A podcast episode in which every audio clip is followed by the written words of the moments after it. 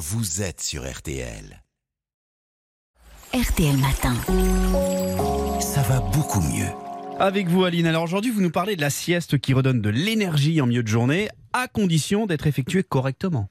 Mais oui, parce qu'elle permet de compenser une nuit trop courte et de retrouver de l'énergie. Mais pour cela, il ne faut pas la faire n'importe comment. Alors si on est grognon après une sieste, ça veut certainement dire qu'elle a été soit trop courte et pas assez récupératrice, soit trop longue et qu'elle nous a plongé dans ce qu'on appelle l'inertie du sommeil. C'est quoi ça, l'inertie du sommeil Alors on parle aussi d'ivresse du sommeil. Ben, c'est lorsqu'on a du mal à sortir du sommeil, on n'arrive pas à émerger, après s'être réveillé, on se sent vaseux et encore somnolent. On peut même avoir l'impression d'être plus fatigué qu'avant d'avoir dormi, de quoi rendre irritable.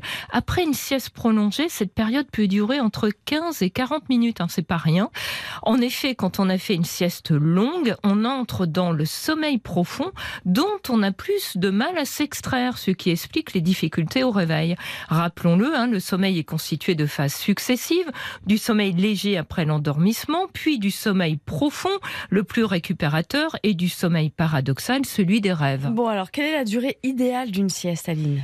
Mais elle devrait pas être trop longue, en tout 20 à 30 minutes maximum, en comptant une dizaine de minutes pour le temps d'endormissement.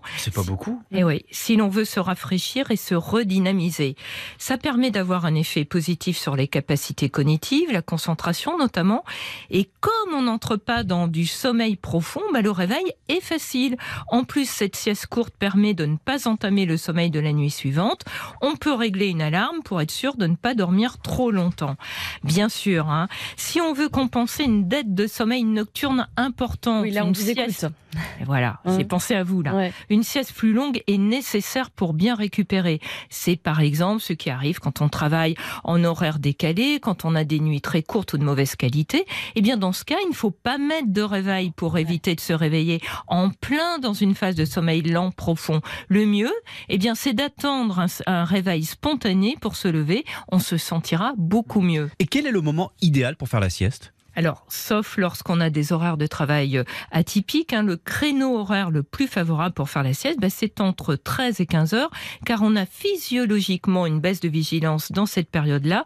Et contrairement à une idée reçue, hein, même si on n'a pas pris de repas, le besoin de dormir se fait aussi sentir. Il survient en moyenne après 7 heures de veille. est-ce qu'il y a d'autres règles à respecter? Alors, si on veut faire une sieste courte, hein, on évite le lit ou alors on s'allonge en restant habillé pour ne pas se mettre en mode nuit. Après, bah, à chacun de trouver sa position hein, qui lui est confortable. Il est important de s'écouter, de voir comment on est au réveil. Si après s'être assoupi, on est plus alerte et de meilleure humeur qu'avant, c'est le signe qu'on a réussi sa sieste.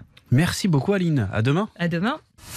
N'oubliez pas, téléchargez l'application RTL pour écouter ou réécouter vos émissions préférées ainsi que des contenus inédits.